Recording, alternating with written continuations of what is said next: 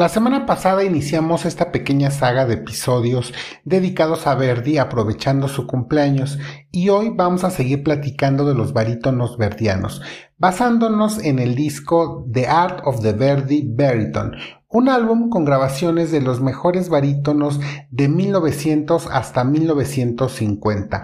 Este álbum es una joya histórica. La semana pasada nos quedamos en El Trovador, la última ópera de esta trilogía de oro. Pero en 1859, Verdi estrenó un baile en máscaras. La composición de esta ópera fue muy complicada y tortuosa para Verdi debido a la censura. Giuseppe Verdi siempre se estuvo peleando contra ella, y en el caso particular de un baile, lo que ocurría es que se rehusaban a dejarlo escenificar el asesinato de un rey. La historia se basa vagamente en los hechos ocurridos en Suecia en 1792, donde hubo un complot exitoso para asesinar al rey Gustavo III de Suecia.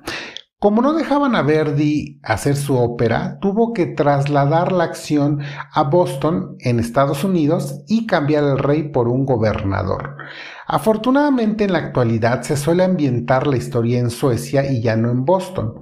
Ahora que la censura no pela para nada la ópera.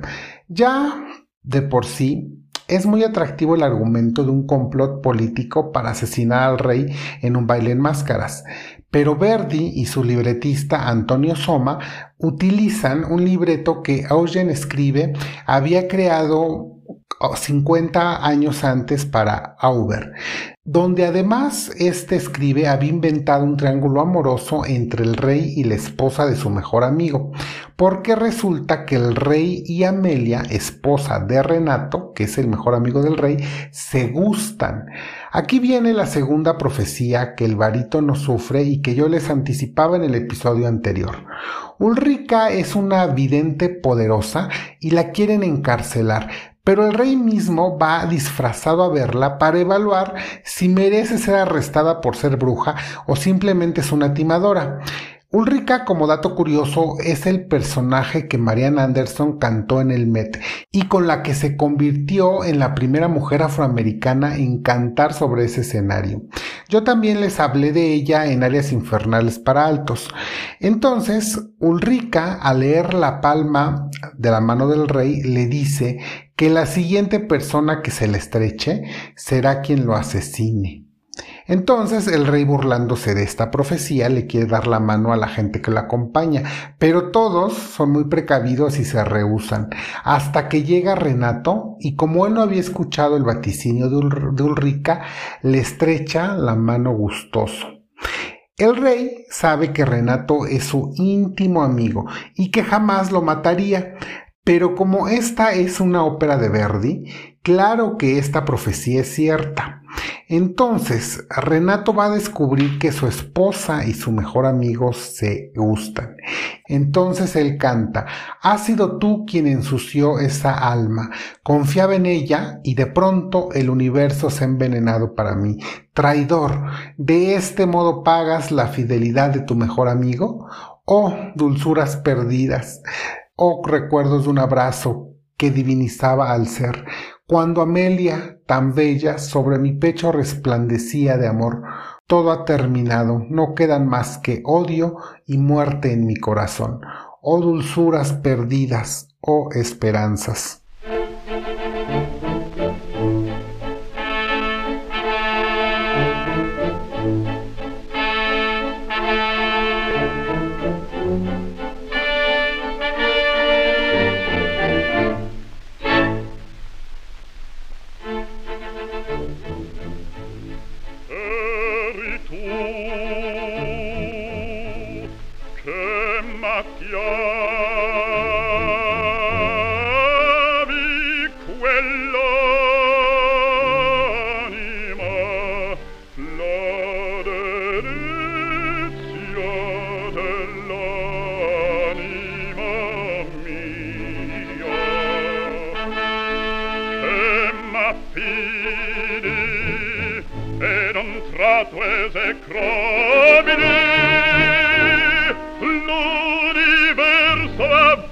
vieni per me a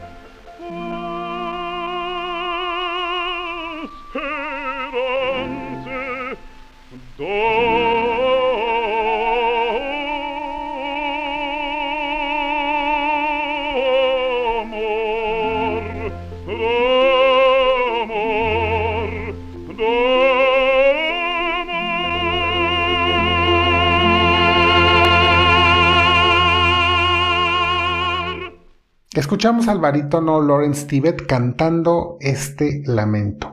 Renato se va a unir a la conspiración y él mismo, tal y como Ulrica lo profetizó, asesina a su mejor amigo. Pero después de esto, Verdi, después de componer un baile en máscaras, el Teatro Real de Bolshoi de San Petersburgo contrata a Verdi para que componga una ópera y entonces Verdi crea La Fuerza del Destino. Esta fuerza se estrenó en 1862 y esta vez Verdi va a descansar un poco de política. Sin embargo, esa efectividad dramática de la que tanto hago mención nunca se detiene en la obra verdiana. Pocos entendían el teatro como él, y en la fuerza del destino, Leonora se quiere casar con don Álvaro, pero su padre no lo consiente, en parte porque Álvaro es mitad indígena del Perú y el padre preferiría que su hija se casara con alguien de mayor alcurnia. Pero cuando se van a fugar el pa eh, don Álvaro y Leonora, el padre los descubre y entonces los enfrenta, pero don Álvaro arroja su pistola en señal de que no quiere ningún conflicto, pero esta, al ser aventada, se dispara y mata al padre de Leonora. Entonces el hermano de Leonor, el cual es el barítono y se llama Carlos, jura vengar a su padre matando a don Álvaro y a su hermana.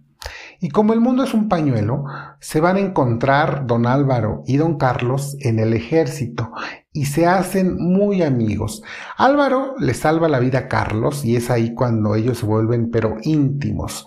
Cuando Álvaro resulta herido, Carlos encuentra entre las posesiones de Álvaro el retrato de su hermana. En la actualidad son los celulares y compartir tu contraseña.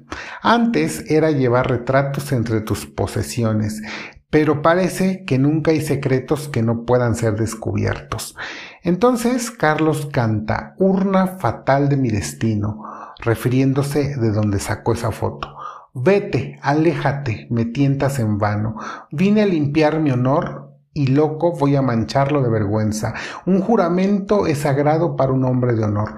Que el pliego conserve su misterio. Aléjate, alejaré ese pensamiento que con un acto indigno ha puesto en peligro mi honor.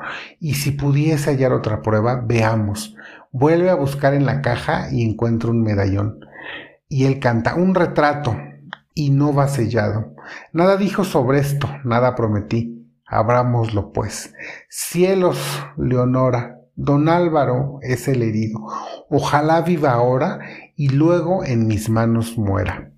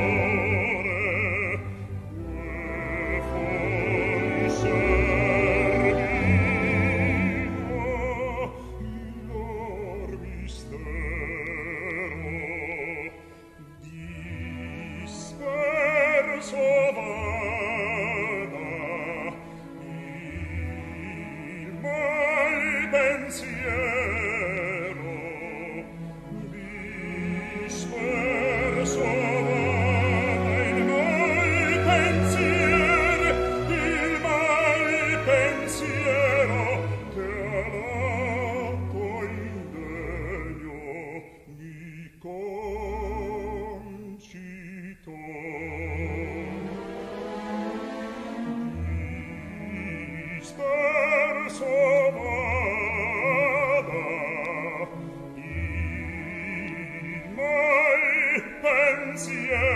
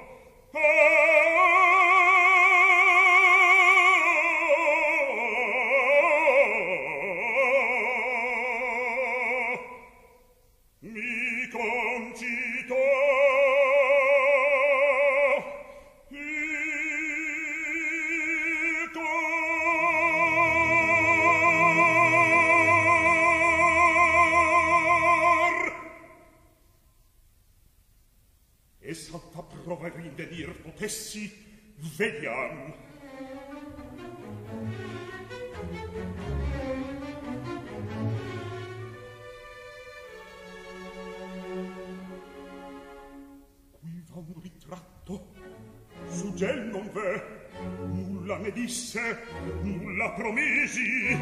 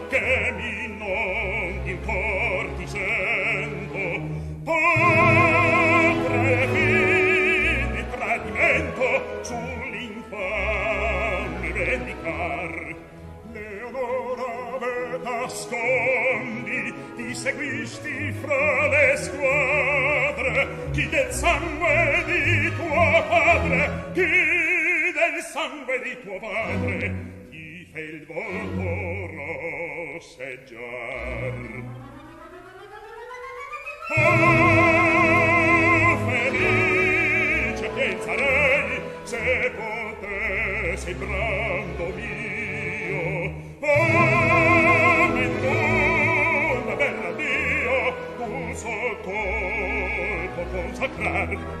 Amen due, andi da me, da me consacrar. Amen due, andi da me,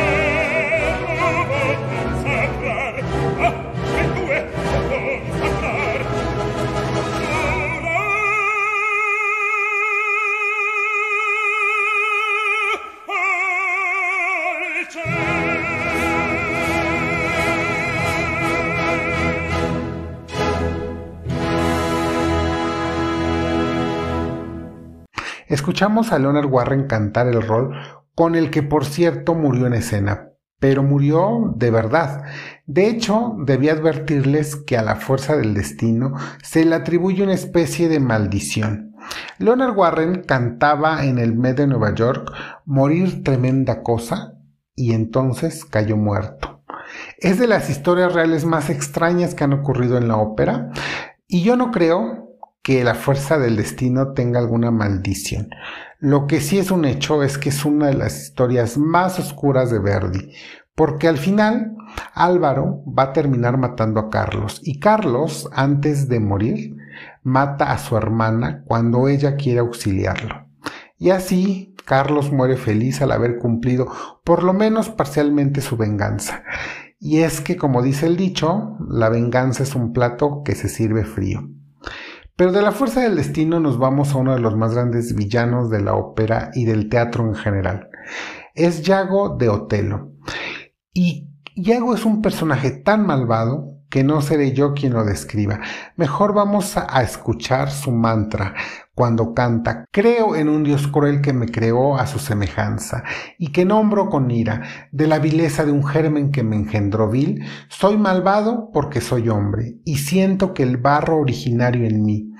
Sí, esta es mi fe. Creo con firme corazón, como cree la viudita en el templo, que el mal que de mí procede, por mi destino lo cumplo. Creo que el justo es un histrión burlón, tanto su rostro como su corazón son falsos, lágrimas, besos, miradas, sacrificios y honor. Y creo el hombre juguete de una inocua suerte desde el germen de la cuna hasta el gusano de la tumba. Llego, llega luego la muerte y luego la muerte es la nada. Eso del cielo es una vieja fábula.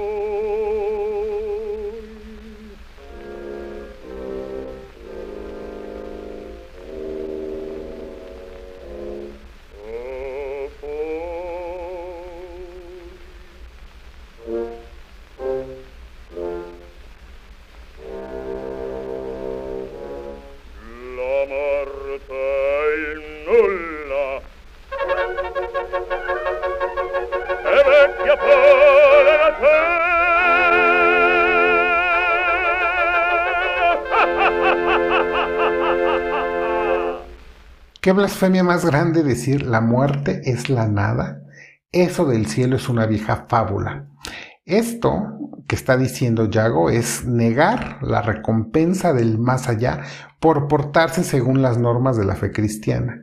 Y cuando al inicio él canta, creo en un Dios cruel que me creó a su semejanza y que nombro con ira, de la vileza de un germen que me engendró vil, soy malvado porque soy hombre y siento el barro originario en mí, es otra clara blasfemia a lo que justamente dice el génesis de la creación del hombre. Y es que Yago es el prototipo de la maldad y de los mejores villanos. Él solo es comparable con Escarpia, con el emperador Palpatine y con Luisito Rey. Para todos ellos hay un lugar especial en los infiernos, porque ni el orín del chivo es tan malo como ellos. Otelo fue el regreso triunfal del maestro Giuseppe Verdi. Esta ópera fue todo un evento y es la cúspide de la ópera italiana. Yo soy de esos que creen que el Otelo de Arrigo Boito, que fue libretista de esta ópera de Verdi, supera por mucho a la de Shakespeare. Y es que yo sufro cada vez que la veo. Y no sufro por Yago, el cual es un malvado sin posibilidad de redención. Yo sufro por Otelo, porque él representa la maldad más peligrosa, que es la que se disfraza y pone excusas. Él es el feminicida más grande que hay en la ópera, porque él culpa a Yago cuando mata a Desdémona. Él canta que murió, que Desdémona murió por tener una mala estrella. Cuando yo le escucho cantar eso en video le grito furioso, porque él está excusando su maldad. Incluso la disfraza y hasta se victimiza. Se victimiza al decir que desde Muna tuvo una mala estrella y yo siempre le grito, no, no fue una mala estrella, tú la mataste. Yago es la caricatura de la maldad, pero Telo es el personaje más realista porque representa la maldad humana de una manera más fidedigna. Por esto es que yo sufro con Otelo. Y yo también me doy cuenta que la muerte que más me duele ver en la ópera es la de Desdémona. Pero Otelo, la ópera, es un chocolatito del que hablaremos mucho más en otras ocasiones. Por lo pronto nos vamos a sacudir tanto asesinato, tanta sangre y tanto drama con la última ópera de Verdi y el último gran barítono verdiano, porque de tanto drama Verdi, curiosamente, se despidió con Falstaff, del cual hemos platicado en óperas con finales felices, y con esto la comedia italiana vuelve a elevarse en las manos de Verdi. Falstaff, que es un tremendo timador y es el clásico rabo verde, quiere engatusar a Alice y le canta, al fin te encuentro radiante flor, te he cogido. Y entonces toma a Alicia que se ha levantado por la cintura. Y ahora podré morir feliz. Habré vivido mucho tras esta hora de feliz amor. Y Alicia le contesta, oh, suave Sir John. Y Falstaff continúa, mi bella Alicia, no sé hacerme el melindroso, ni lisonjear, ni usar frases, frases floridas, pero te diré un pensamiento culpable. Y Alicia le pregunta, eso es. Y Falstaff le responde, este es, quisiera que el señor Ford, o sea, su esposo de Alicia, pasase a mejor vida. Y Alicia le pregunta, ¿pero por qué? Y Falstaff le responde, ¿por qué? Lo preguntas. Serías mi lady y Falstaff tu lord. y Alicia le dice, pobre, Pobre lady, verdaderamente, y Falstaff continúa, digna de un rey, te imagino adornada con mi blasón, mostrando entre gem y gema la pompa de tu seno, en tu iris los ardientes y móviles brillos del diamante, con el pequeño pie en el noble cerco de un guardainfante. Resplandecerás más fúlgida que un gran arco iris. Y Alicia le dice, todas las bellas joyas me perjudican, y desprecio el fingido ídolo del oro. Me basta un velo cruzado, un adorno a la cintura, y en la cabeza una flor. Y Falstaff, intentando abrazarla, le dice Sirena. Y Alicia continúa, adulador y Falstaff sigue cantando, solo estamos y solos estamos y no tenemos peligro alguno. Y Alicia le pregunta, ¿y bien? Y Falstaff le dice, te amo. Y Alicia, sois un pecador. Y Falstaff le dice, acorralándola, siempre el amor la ocasión aprovecha. Y Alicia le dice, Sir John. Y Falstaff continúa, quien sigue su, su vocación no peca. Te amo y no es culpa mía. y Alicia interrumpiéndolo le, le, contesta, sí, tienes una carne tan débil. Y Falstaff le dice, cuando era paje del duque de Norfolk, era delgado, un espejismo vago, ligero, gentil, eran los tiempos de mi verde abril, eran los tiempos de mi encantador mayo, era tan delgado, flexible y esbelto que pasaba a través de un anillo. Nos vamos a despedir con esta área más ligera y picara cantada por Antonio Maggini, Coletti y Elisa Petri. Esta es quizá la grabación más antigua del disco, aunque y aunque este álbum está en todas las plataformas, si ustedes son amantes del disco en físico, les dejo el link para que lo compren. Por favor, suscríbanse a mi podcast y compártanlo porque la siguiente semana vamos a platicar de una ópera de Verdi poco representada, pero que está a la altura de todas las óperas más famosas de Verdi. Cuídense, pero no de los llagos, sino de los hotelos. Y sigan viendo y escuchando mucha, mucha ópera. Hasta la siguiente.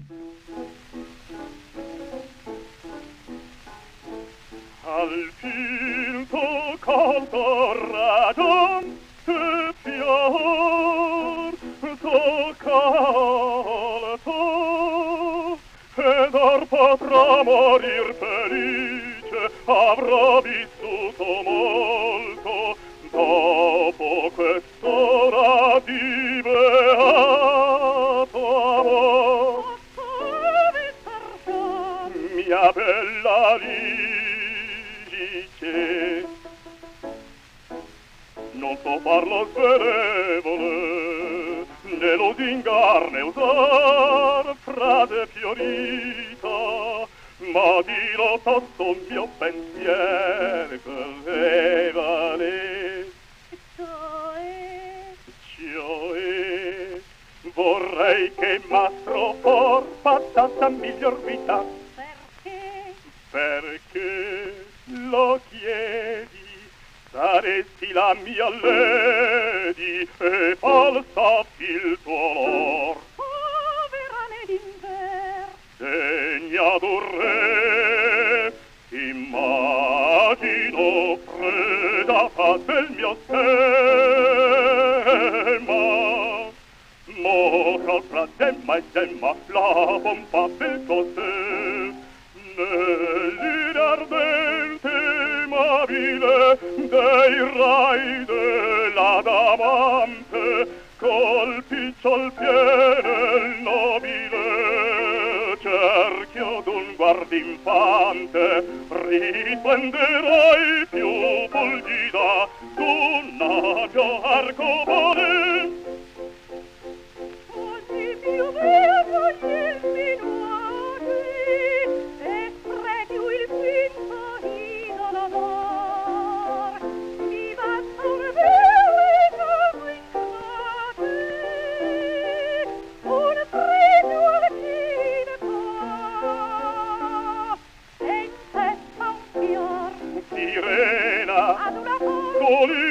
non temiamo agguato.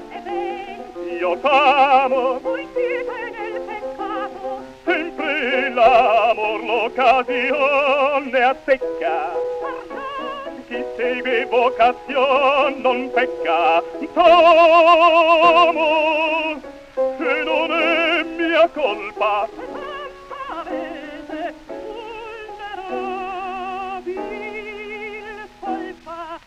quando ero paggio del duca di Norfor. Ero sottile, sottile, sottile ero un miraggio vago, leggero, gentile, gentile, gentile. Quella di tempo degli aver sapile quella di tempo degli dieci maggio. Tanto ero svilto, possibile zello che se ne glittando attraverso un anello. Quando ero paggio ero sottile ero sottile ero un miraggio vago, leggero, gentile